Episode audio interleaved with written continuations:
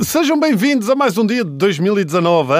Ainda agora começou e já é uma seca do Catano. E tipo 2020 ainda vai ser pior que ano bissexto, vai ter mais um dia. Mas na verdade, aconteceram coisas fantásticas em 2018. Hein? Já todos ouvimos a famosa revista do ano, mas lembrei-me de trazer aqui a revista do ano de coisas fantásticas que aconteceram e que provavelmente ninguém deu por isso. E atenção que tudo aquilo que vai ser relatado esta semana é verdade.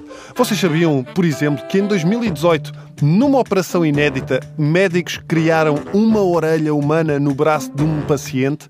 Calma, não foi do género. A pessoa chegou lá, ah, a minha mulher diz que é osso pouco, será que dá para meterem mais uma orelha? Não foi nada disto. Foi uma, uma soldada americana, perdeu a orelha num acidente de carro e os cirurgiões do exército, em vez de criarem uma prótese, fizeram uma nova orelha a partir da cartilagem da mulher e que se desenvolveu no seu braço direito antes de ser colocada no devido lugar. Hã? Esta era a única mulher que fazia sentido usar a expressão sou toda ouvidos. Toda, porque é mesmo, era mesmo todo ouvidos. Em 2018, um rapaz de 13 anos acordou no hospital depois de ter sido declarada morte cerebral e num momento em que a família já tinha assinado a doação de órgãos. Eu estava tramado. Como meu pai nunca voltou com a palavra atrás. Bem podia eu acordar que ele dizia: Não, não, senhor, agora já assinei, já assinei. O que é que as pessoas vão pensar de mim? Se bem que isto não é uma notícia de outro mundo, não é? O que não falta aí são adolescentes em morte cerebral e a andar pela rua. Quando lhe perguntaram a este jovem como é que foi estar em morte cerebral, o rapaz respondeu: é mais ou menos a mesma coisa que passar o dia sintonizado na CMTV.